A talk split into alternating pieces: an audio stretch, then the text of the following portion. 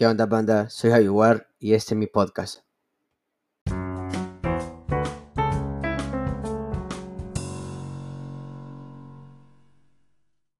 Yeah, yeah, ¿cómo andamos, banda? Soy Javier y estamos en un nuevo episodio más para Javi Garcés, loco. Esa vez es de mi honor presentar y tenemos a un invitado de honor, Rich Chai, loco. Tenemos a Rich Chai aquí en el podcast. Bienvenido, papi, ¿cómo vas? ¿Qué lo que? ¿Qué onda, hermano? Un gusto estar aquí con vos. Eh, de verdad que he visto algunos podcasts y yo dije, verga, tengo que hacer las cosas bien para salir ahí. Yeah, buenísimo, maestro.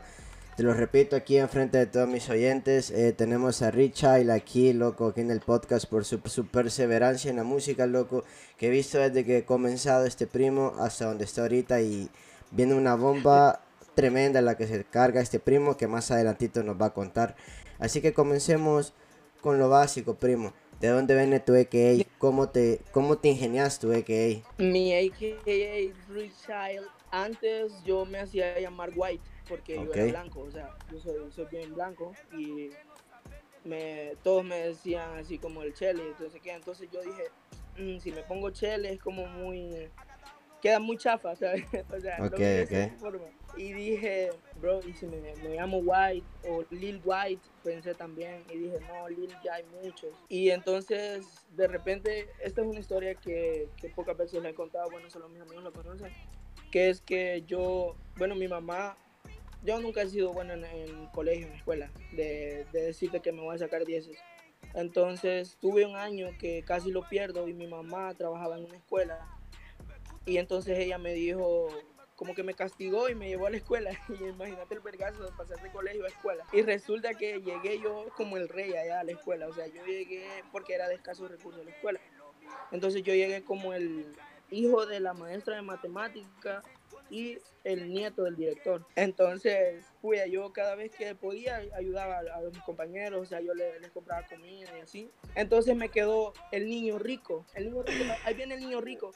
Y yo dije, bro, eso en inglés puede quedar lindo. Y, y pensé el Kid Rich. ah, y dije, no, no, no puede quedar. Hasta que quedé con Rich Child. Buenísimo, historia.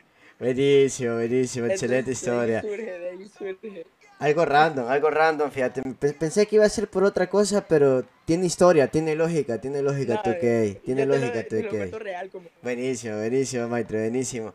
¿Y cómo es que vos llegás a conocer la cultura hip hop? No la música, sino la cultura en general, primo. Yo antes, a los, ¿qué te puedo decir? A los 10, descubrí el quinto escalón, descubrí el rap chileno y dije, bro, ¿cómo pueden sacar estas cosas en nada, en cero segundos?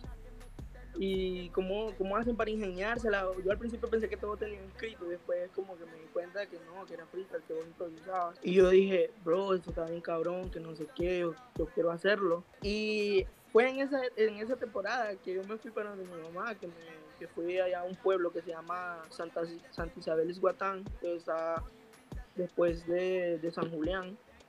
Fue cuando ahí yo pasaba la mayoría del tiempo solo en la casa. Yo decía, puto, ¿qué hago? ¿Qué hago? Que no sé qué. Entonces descubrí el freestyle y me puse a aprender a hacer freestyle. Y obvio que antes te salían unas rimas que eh, estoy en la casa y después paso a la plaza y no, no sé qué. pa. Pero yo Ok. quería aprender freestyle. Entonces yo solo me ponía ahí con los de con lo que tiene la Red Bull de, de que te da palabras y todo. Y pues aprendí así. Después descubro a Secan, a, lo- a los raperos, a Secan, MC Davo, que ya eran como más musical, ya no era más freestyle. Más comercial, era más comercial dentro de la industria Ajá, musical. ya ahí comencé a encontrar la música, o sea, lo comercial, como vos decís. Ya después sale el boom del quinto escalón, yo seguía viendo eso, y sale el boom de Duki. Y yo digo, ¿qué pedo con este maje? Nadie está haciendo esto. Bro, está, o sea, está innovando. Y eso que lo conocían poco, vos preguntabas eh, en tu colegio, hey, ¿conoces a Duki? No lo conocía nadie. Y ahora preguntás y todo el mundo lo conoce. Entonces, ahí con Duki ya me, me metí como más al trap. Pero yo vengo de la escuela de Snoop Dogg. Antes yo escuchaba Snoop Dogg, Dr. Dre. que otro AC, eh, te puedo nombrar uh, NY, o sea, yo escuchaba bastante de eso porque yo tengo un tío que es amante de Snoop Dogg, amante de la, de del rap americano y que me, me, dio bastante escuela. Viene de eso, o sea, yo, yo decía, hey, quiero, quiero hacer esto, quiero intentarlo, porque, no sé, me gustaba. Y ya de ahí viene mi etapa freestyle, donde pues con unos compañeros que si, si llegan a ver esto, un saludo de Jorge Wheeler, era como mi mano derecha en ese tiempo, Alberto Cabrera también, alias Momo. Y pues empezaba que empezamos a freestyle, a freestylear en un colegio privado, o sea que el San Francisco acá en Sonsonate es como el más el más caro, el, más piquis, por así decirlo de alguna forma. Y ver a, a Majes rapeando ahí era como que, qué pedo, o sea, era como bien, bien, no sé, bien raro, pues no, no estaban acostumbrados a eso. Sí, sí, lo, miraban más como, como, no lo miraban algo normal, sino lo miraban como más vagancia, más como, como discrimina, discriminándolo quizás, digo yo. Ya, los papás de, de, mis compañeros decían como que, uy, qué pedo está más, cuidado, no te juntes con él, que ah, huevo, O sea, cosas estúpidas de la gente, ¿va? Entonces, yo me atrevo a decir que yo logré cambiar como ese tabú ahí porque era el único maje que yo estaba rapeando. Y después de ahí empezamos a crear nuestro grupo, que ya nos juntábamos, imagínate la, la, la onda que logramos, nos juntábamos en recreo, más de, de, de, noveno, de primer año, de segundo año, de octavo, niños de octavo, niños de séptimo, no rapear y hasta el director como que llegaba a veces ahí a vernos como que estábamos haciendo algo malo y yo le digo, no, solo estamos rapeando, estamos rimando. Y fue de verdad que esa fue la etapa dorada para mí. Bueno, siento que me falta mucho por hacer, todavía mucho por lograr, pero esa etapa nunca, nunca en la vida se me va a olvidar. Yo rapeaba enfrente de, de los, de los maestros, del de mate. Yo rapeaba en el de inglés porque no, no, no, no me gustaba copiar clase, entonces nos poníamos a rapear ahí en un fondito del aula y era como que, bro, se está logrando esto. Ok, ok, ok. Entonces, o sea, eh, em, desde antes, desde antes que vos hicieras freestyle, ya escribías música. Sí, yo, como te digo, yo cambiaba las letras de las canciones. Okay. Cuando salió, cuando era el que se estaba pegando Ozuna, Bad que sacaban canciones así, yo decía, bueno, le voy a cambiar la letra, que no sé qué, buscaba ahí en, YouTube. Como, ¿sabes que siempre hay el típico que les piratea la, la canción? Entonces buscaba base de no sé qué tal, de la canción. Y ahí yo le escribía, loco, le escribía encima y sin grabar nada, solo ponía el beat en YouTube y, y empezaba a escribir y sin grabar. Puro placer de hacer música. Buenísimo, buenísimo. Sí, porque al final te servía como como práctica, pues, o sea, es una forma bien curiosa de practicar tu talento. ¿Y cómo fue tu experiencia como freestyler, primo? ¿Cómo te fue como freestyler? Como freestyler no, no fue, o sea, yo hacía freestyle porque me gustaba, porque me, me encantaba eh, rimar, me encantaba los sonidos que tenían las bases. Yo siempre buscaba, literal, mi búsqueda en YouTube de todos los beats era beats de trap dark o sea, aquellos que, que el, los, los hi-hat y los, los bombos caían súper pesados y eran como más electrónicos, más trap rock. Entonces me enculaban esos. Y lo que pasó es que nunca me gustó como presentarme a competencia. Fue como que nunca, nunca me llamó eso de, de pararte con otro y, decirle, o sea, hablarle de la mamá o que te tienen de tu hermano o que te tienen de, cosas así, sino que yo me iba más como por lo, por lo musical, por así decirlo. Me gustaba más como hacer tono, cambiar de flow y así, así que no te puedo decir, sí, mira, yo competí esto, gané esto, gané esto, gané esto, porque no, siempre que había un evento aquí en Sonsonate, yo iba, pero yo iba a hacer mi showcast, yo ah, iba a cantar, yo, yo iba a open mic, yo sí podía como que, ah, sí voy a competir con no sé qué, pero siempre intentaba como que la gente viera algo diferente. No eras tan batallero, ibas más por tu música al final, pues. Ya, ya, yo siempre lo he dicho, en el colegio, como te digo, rapeábamos, pero no, no, no me gustaba eso de que, que nos tiráramos y no sé qué, sino que le decía, hey, más, probar este flow, que no sé qué, me puta así, y, y todo era súper, súper, súper vergón. Perfecto, perfecto, primo, perfecto. Eh, ahora te hago una pregunta. ¿Por qué decidiste el trap y no el boom bap? Yo sé que tenés como referencias de Duki y posiblemente por eso es que te ha gustado más el trap. Pero ¿cómo es que te quedas solamente con el trap? Es difícil la pregunta. ¿eh? Porque siento que un artista tiene que ser muy versátil y tanto como puedes sacar un boom bap, puedes sacar un trap, puedes sacar un rock puede sacar un RB, pero me decido más por el trap porque siento yo que tanto como si mi papá se, se, hubiera puesto a que yo quiero ser artista y que no sé qué, él hubiera agarrado la escuela de lo que había cuando él, cuando él nació, ¿sabes? O sea, dudo mucho que él se hubiera dedicado a hacer trap. Él se hubiera dedicado a un boom porque el boom es lo que estaba sonando. Entonces va por, va por un poco lo de eso, que yo faneaba bastante a a los que iban empezando. Y yo decía, bro, el, trap tiene algo hermoso, que es que los beats de trap no están iguales, o sea, no van solo en una misma sintonía, sino que te cambia, te meten un bamba, te meten un hi-hat, te meten un click. Entonces, es como que ves como un panorama mucho más grande para hacer música puedes cambiar más de flow, puedes cambiar, eh, eso ya depende del artista, pero puedes cambiar, o sea, puedes meter letras, puedes meter apoyo que, que queden más. Y siento que va, va, por ese lado, porque yo sí podría hacer un boom bap. De hecho, lo he estado pensando sacar uno, pero pues siempre me ha llamado más la atención el trap, sin mentir. Ok, ok. ¿Y pensás que el trap es un género musical o puede ser una cultura? El trap el trap es cultura. ¿Por qué, primo? Porque se ha demostrado bastantes veces y demasiadas incontables las veces que el trap ha sobresalido y ha, dado a vida, ha dado vida a personas que no la tenían. Vos le preguntás a un trapper, a cualquiera, y siempre te van a decir bendiciones al trap y que por el trap soy lo que soy ahora.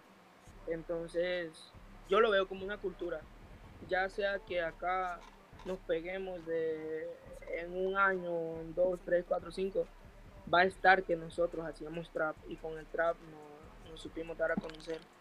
Entonces siento que más que un género, para mí significa cultura porque pues crecimos con él, yo estoy creciendo con él. Yo a los, ¿qué? Yo a los 15 años, ahorita tengo 18 actualmente, a los 15 años eh, yo empecé a escuchar trap y yo he crecido con el trap y he aprendido bastante de las canciones. De hecho, en las noches me pongo a escuchar lo nuevo que sacan los artistas, como para ver por dónde se andan, por dónde, por dónde van los flows y todo eso, para ir aprendiendo y como culturizándome más. Así que sí, es cultura. Para mí. Perfecto, perfecto. Eh, ahora sí, una pregunta random para ti. Si tu música fuera un dibujo, ¿qué clase de dibujo crees que fuera? Animado. Lo que sea, primo. ¿Cómo se te viene? O sea, ¿qué, qué, qué figura, qué, qué, muñeco se te viene a, la, a, la, mente cuando te digo un dibujo sobre tu música? Siento que yo en el, en el fondo soy como muy tímido, pero la música me ha ayudado a, a, superar eso. Entonces, sería un Kik Butowski con mucho dinero. Interesante, interesante. Sí, te lo juro, o sea, sería un, un Kik Butowski o un Mordecai bien, acá bien malote, bien, no sé, bien, bien como que le vale pija la vida. Ok, perfecto, perfecto, primo. Y ahora sí. Gustó esa, eh? ahora sí, primo, contame sobre ese video que estás trabajando, cuándo viene, cómo ha sido la experiencia de grabación y cómo fue el proceso de, de, de escribir esa, ah. esa canción. Fíjate, todo se, bueno, se remonta porque yo venía sacando música todos los, cada mes yo te sacaba una canción. Entonces vi que pues, o sea, la gente ya estaba como diciéndome, oh, qué vergüenza, que no sé qué, ya estás mejorando. Y yo dije, porque yo hace bastante conocí el drill también. yo escuchaba, escucho mucho todavía a que, en paz descanse Pop Smoke. Eh, lo escuchaba bastante, yo Dior, Travis Scott también lo escucho bastante, a Outside Future, a eh, Da Baby, todos ellos, entonces Lil.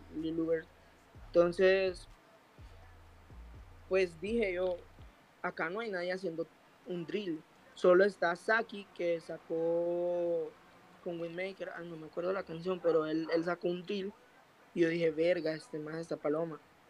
Entonces, yo dije, bro, ¿por qué no puedo? Yo puedo sacar un drill también.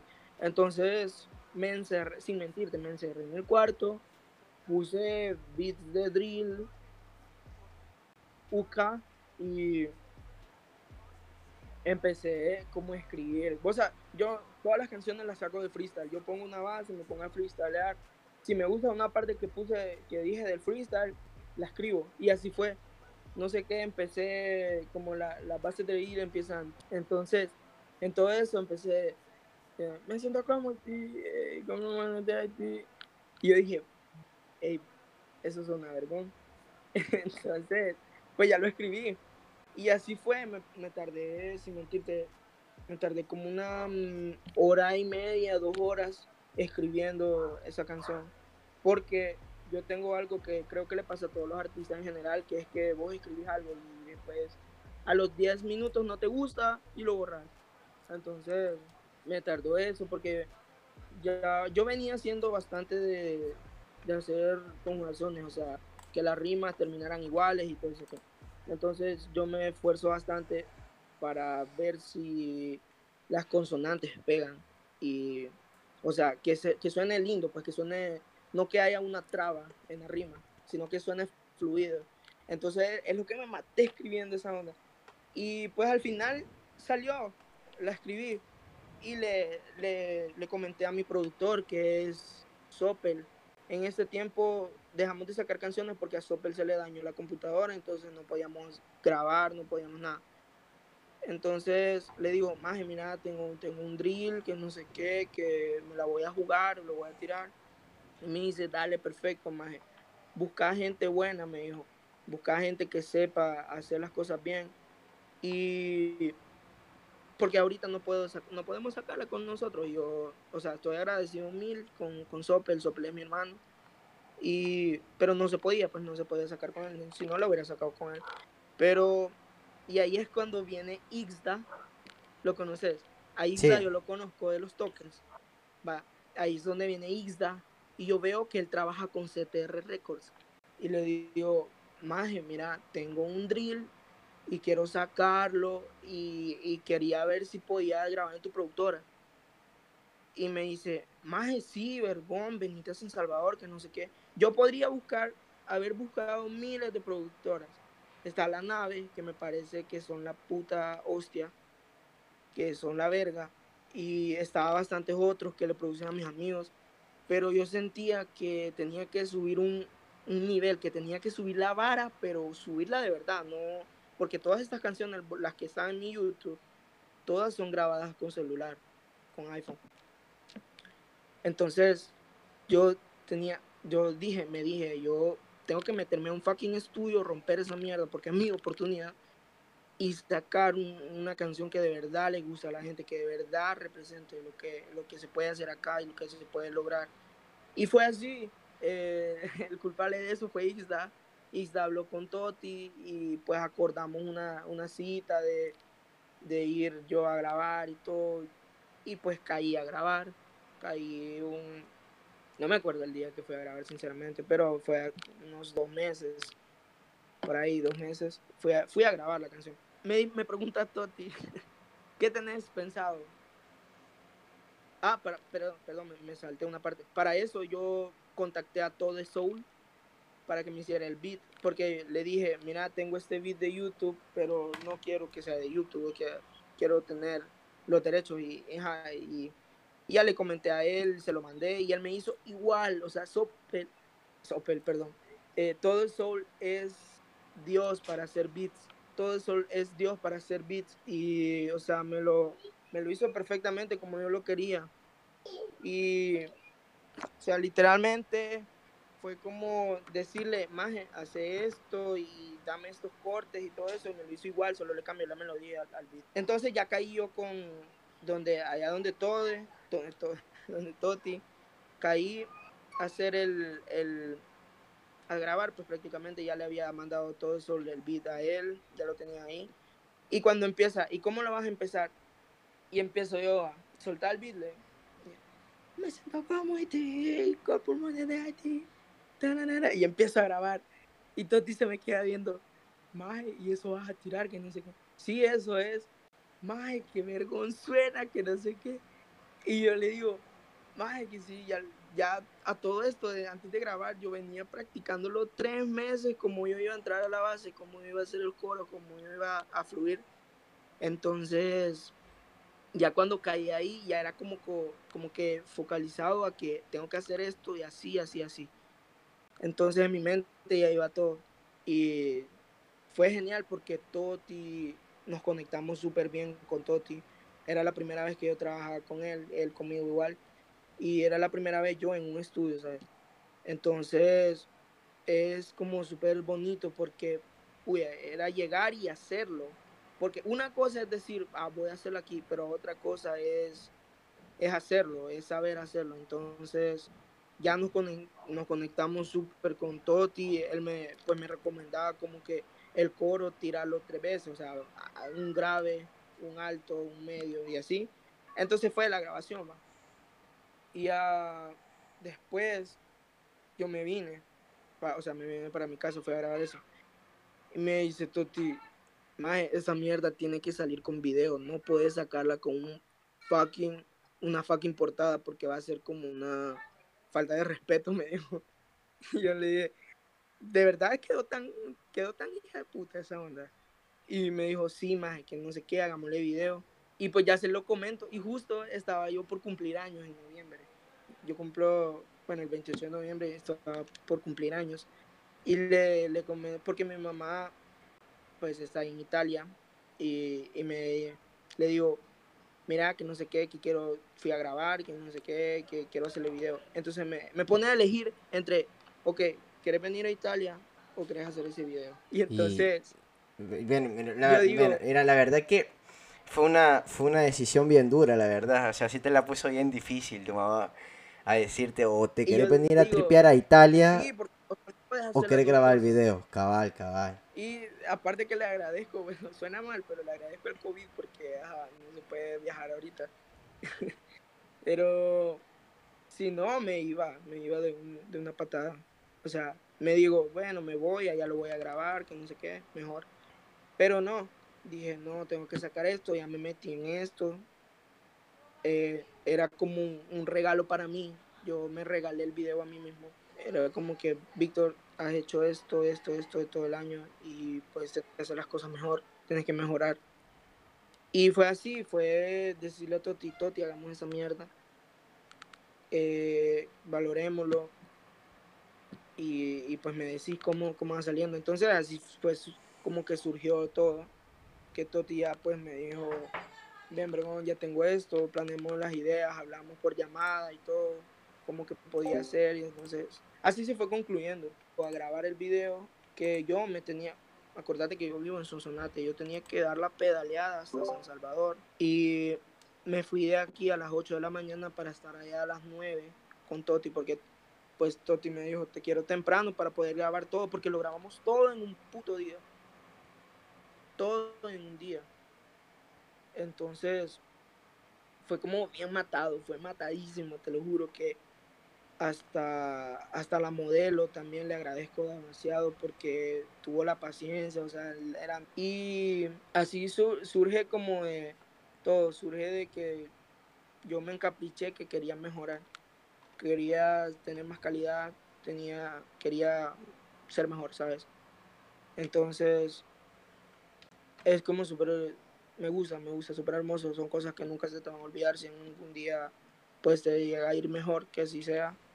Y la verdad que me gusta cómo estoy haciendo las cosas. Perfecto, primo, perfecto. Como te digo, sos un claro ejemplo de perseverancia, primo. Y antes de despedirnos, sí voy a necesitar de que me dejes todas tus redes sociales para que la gente vaya y esté pendiente de, ese, de esa bomba que se viene. Ok, eh, perdón, no, no te dije. E.T. no tiene fecha de salida todavía porque se está planeando, se está trabajando el video. Ya subimos el taser, pero de la otra semana no pasa.